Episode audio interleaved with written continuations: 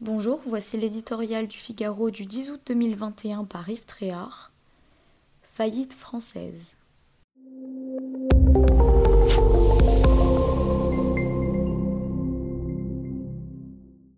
Un prêtre a été tué en Vendée. Son meurtrier, déjà poursuivi pour avoir mis le feu à la cathédrale de Nantes l'année dernière, s'est rendu de lui-même. L'heure est à la prière et au recueillement chez les catholiques, déjà durement frappés par le terrorisme islamique.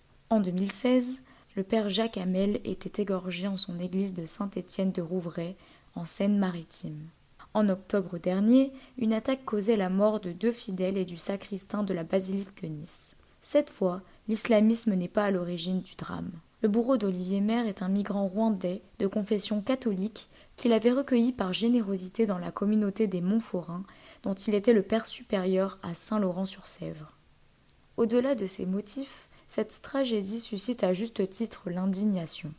Jamais elle n'aurait dû se produire. Elle illustre, jusqu'à la caricature, la faillite de la France dans la lutte contre la criminalité et l'immigration illégale. Deux sujets qui, n'en déplaise aux professeurs de morale, sont souvent liés. Dans cette histoire, l'impensable le dispute à l'absurde.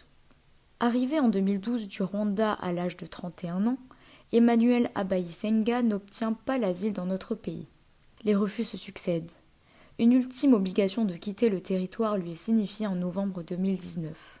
Décision non suivie des faits, comme les précédentes et comme dans l'immense majorité des cas depuis des années.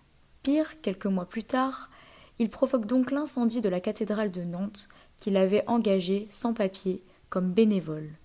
D'abord placé en détention provisoire, il est mis sous contrôle judiciaire en attendant son procès prévu pour 2022 état qui empêche toutefois au regard du droit son expulsion. Après le laxisme administratif, le pointillisme kafkaïen de la justice. Le meurtrier aurait naguère reproché à la France de ne l'avoir pas régularisé.